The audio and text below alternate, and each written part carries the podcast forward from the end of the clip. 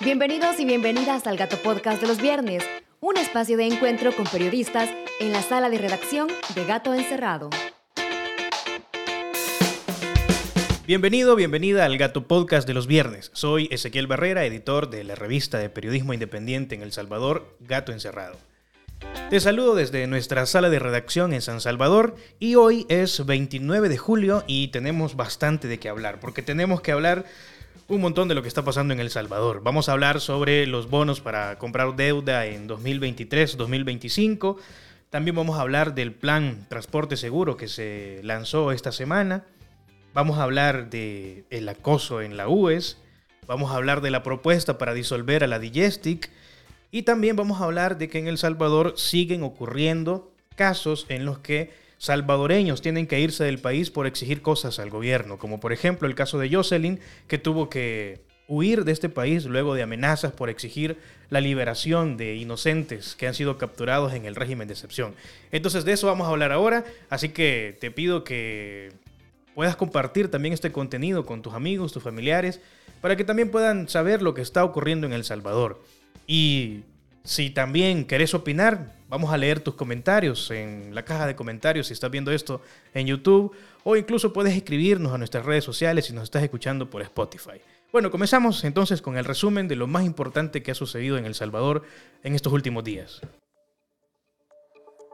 Vamos a comenzar con que esta semana el presidente de la República envió dos proyectos de ley a la Asamblea Legislativa. Él dijo, y cito textualmente, para asegurar los fondos para hacer una oferta de compra transparente, pública y voluntaria a todos los tenedores de bonos de deuda soberana salvadoreña desde 2023 hasta 2025, al precio del mercado al momento de cada transacción. También aprovechó el presidente, como siempre lo hace, para atacar a medios de comunicación que son independientes o a organizaciones eh, de sociedad civil y dijo, Contrario a lo que los medios han estado diciendo todo este tiempo, El Salvador tiene suficiente liquidez no solo para pagar todos sus compromisos a su vencimiento, que son en enero 2023 y enero 2025, sino también para comprar toda su propia deuda por adelantado. Y agregó el presidente en su hilo de, de Twitter que además vale recalcar que primero hizo unos tweets en inglés, eh, porque no sé el presidente a quienes le habla en inglés, cuando en El Salvador la mayoría de personas hablan el español y les cuesta mucho el inglés todavía. Entonces a él, él habla hacia un público afuera del país como parte de su estrategia también eh, de mantener su imagen internacional. Luego de esos tweets hizo un hilo en español. Él aseguró en sus tweets en español que lo que van a hacer es que van a comprar al precio de mercado. Y dice, probablemente subirá una vez comencemos a comprar todos los bonos disponibles, subirá el precio. La operación de compra comenzará, aseguró, en seis semanas, el tiempo que se tarda en presentar todos los trámites. Y luego sigue diciendo, Será interesante ver si los medios de comunicación publicarán cientos de artículos diciendo que El Salvador está recomprando su propia deuda, así como publicaron cientos de artículos diciendo, dice él sin ningún fundamento, que nos dirigíamos al default. Bueno, veamos lo que dicen expertos en, economía. El economista senior de la, del instituto de Estudios Fiscales y CEFI, Ricardo Castaneda Ancheta, con quien platicamos en el podcast de la semana anterior, también hizo un hilo de Twitter como para intentar explicar lo que está pasando en El Salvador y quiero también leerles un poco de lo que él dijo. Dice, la estrategia del puchito, y él lo entrecomía, se ha puesto en marcha. Mediáticamente, lo que ha hecho el gobierno, dice Ricardo, es un ganar-ganar. Si los precios de los bonos son bajos, el gobierno dirá que podrán comprar o recomprar ahorrando dinero. Si los precios de los bonos suben, el perfil de riesgo bajará y dirá el gobierno que es gracias a su estrategia financiera y que los mercados confían en lo que harán.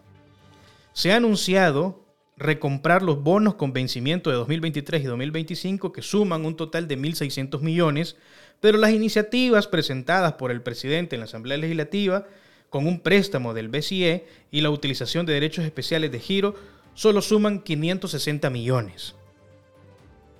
Si la reacción de los inversionistas es que con este anuncio los precios de los bonos suban, como pasó, y eso se mantiene y los precios se acercan a 100, en realidad no se habrá ganado nada y solo se habrá adelantado la fecha de pago. Así un poco explica el economista lo que está sucediendo, pero de todas formas, si ustedes necesitan profundizar en este tema, que es bastante complejo, eh, económico, vayan a gatoencerrado.news y también a nuestras redes sociales y ahí hay más información explicada para que cualquiera lo pueda entender. La madrugada de este jueves, para cambiar un poco de tema, el gobierno, a través del Ministerio de Seguridad, del Ministerio de Defensa y la Policía Nacional Civil, lanzaron un plan que se llama Plan Transporte Seguro. Este plan surge después de que se han aprobado y también prorrogado el régimen de excepción como parte de las medidas de seguridad que este gobierno ha tomado después de implementar el plan control territorial, que, bueno, este régimen en el que estamos, prorrogado, parece que ha tenido que hacer una medida urgente que tomó porque el plan control territorial al final no bastó. Pero no bastando el plan control territorial y tampoco bastando el régimen de excepción que se ha prorrogado ya varias veces, el gobierno ha tenido que lanzar también un plan de transporte seguro. Esto ocurre además después de que en pleno régimen fue un autobús de la 116 de esta semana eh, asaltado y donde unos pasajeros, según las noticias, reaccionaron y terminaron asesinando a uno de los asaltantes. Un día después, el gobierno lanza este plan transporte seguro en el que además anunciaron algunas cosas que pueden resultar un poco preocupantes, que en el transporte los militares y los policías van a exigirle a los usuarios, y así lo designa en ese momento un policía o un militar, van a exigirles que les presente el DUI. Ahí surgen una serie de preguntas, por ejemplo, ¿qué pasará si alguien ha perdido su DUI y necesita renovarlo, se lo robaron, eh, o ese día se le olvidó en su casa, ¿qué va a pasar con eso? No va a poder presentarlo, ¿qué va a pasar? Son algunas de las cosas que quedan, que quedan en el aire y que no han explicado. Pero además una de las cosas que preocupa es que en el lanzamiento del plan los militares andan con unos chalecos antibalas que dicen policía militar. Cuando uno ve eso, uno siente que pues amanece otra vez en 1980, cuando al final era el ejército el que se había tomado atribuciones de seguridad pública, como ha venido ocurriendo en El Salvador desde los gobiernos del FMLN, lo cual es paradójico porque según la historia, supuestamente la guerrilla luchó para que la represión que representaba los, los cuerpos de seguridad dirigidos por militares tuvieran una función más de seguridad pública y de menos represión y por eso surgió la Policía Nacional Civil para que no estuvieran los militares en estas tareas de seguridad en las que, como ya hemos visto en varias ocasiones, hay represión, hay arbitrariedades, se golpea a jóvenes, se persigue gente y además se captura también a gente inocente que no tiene nada que ver con pandillas o con algún delito, pero que han sido capturados en momentos como el régimen de excepción. Entonces este plan también fue lanzado esta semana y es una de las cosas más importantes de lo que ha sucedido. Pero vamos a cambiar de tema. Vamos a hablar también de una propuesta que surgió esta semana también en la Asamblea Legislativa. La presidencia envió a la Asamblea Legislativa una propuesta para disolver a la DIESTIC, a la Dirección eh, General de Estadísticas y Censos, y va a pasar parte de sus funciones al Banco Central de Reserva. Eso plantea algunas preguntas, como por ejemplo, ¿qué va a pasar con eh, los censos, cómo se van a elaborar. Además, hace unos cuantos meses se aprobaron millones de dólares para que, los, para que se hiciera un nuevo censo en El Salvador, ya que si ustedes no tienen mala memoria, recordarán que el último censo que se hizo en El Salvador fue en 2007 y es necesario hacer un nuevo censo porque a estas alturas en 2022, desde 2007, no sabemos cuántos salvadoreños somos realmente en El Salvador. No sabemos eh, el estrato social en el que están, no sabemos el nivel de pobreza en el que están algunas familias, cómo ha cambiado El Salvador desde 2007 a 2022. Entonces, esas preguntas surgen cuando hay una nueva propuesta y no hay mucha explicación al respecto. Ahora vamos a cambiar de tema. Quiero invitarte también a que vayas a gatoencerrado.news y veas dos temas que hemos publicado esta semana. Por un lado, eh, cómo la se encubre a los acusadores y por el otro, cómo en El Salvador se están yendo mujeres que son criminalizadas por exigir liberación de inocentes.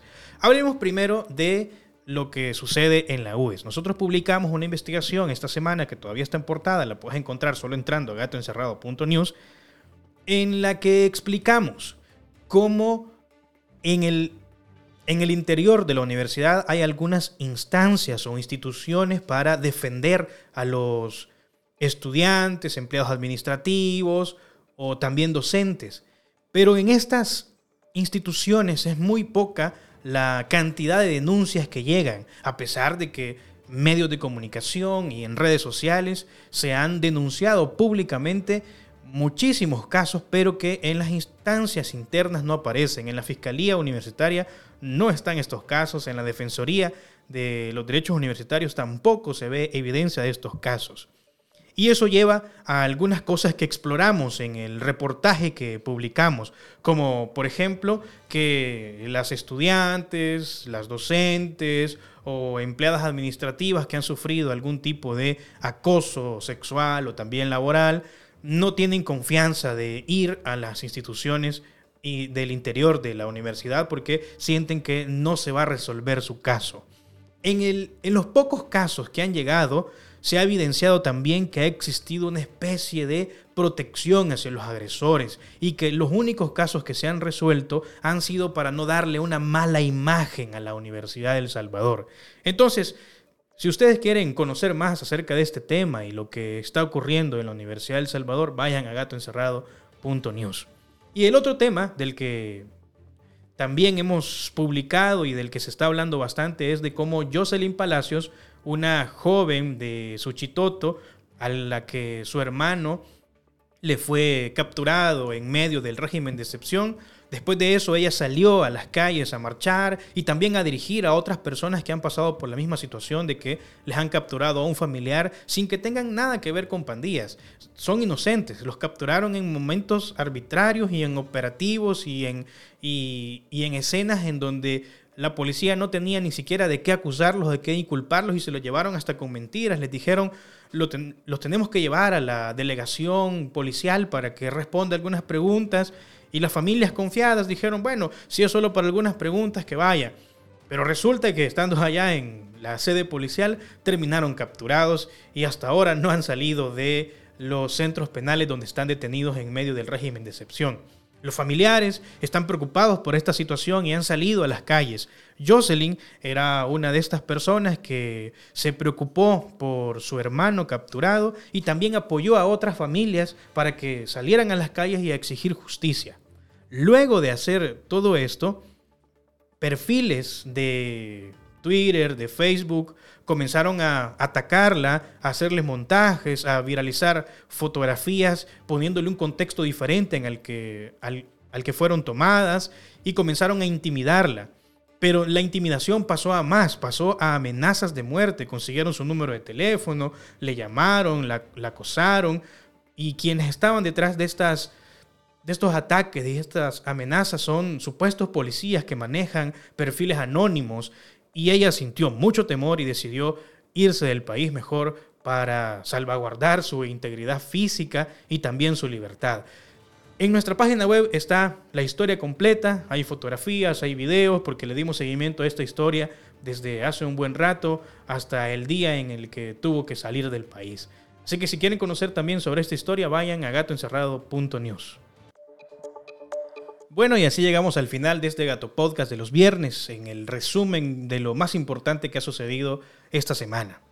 Todos los viernes hacemos un ejercicio como este en el que resumimos lo más destacado de la semana y lo comentamos. Otras veces invitamos a personas que entienden y son expertos en temas complejos e importantes en el país y los entrevistamos. Así que este formato es un poco variado del Gato Podcast y yo te agradezco por escucharnos en Spotify, pero también por vernos en YouTube. Y si puedes compartir este contenido con tus familiares en el país o fuera del país, con tus amigos, a nosotros eso nos beneficia y si puedes comentar también nos encantaría leer tus comentarios, tu pensamiento, tu crítica, lo que sea. Nos encantaría leerte. Así que Espero que nos encontremos el próximo viernes en este canal de YouTube o en este mismo canal de Spotify.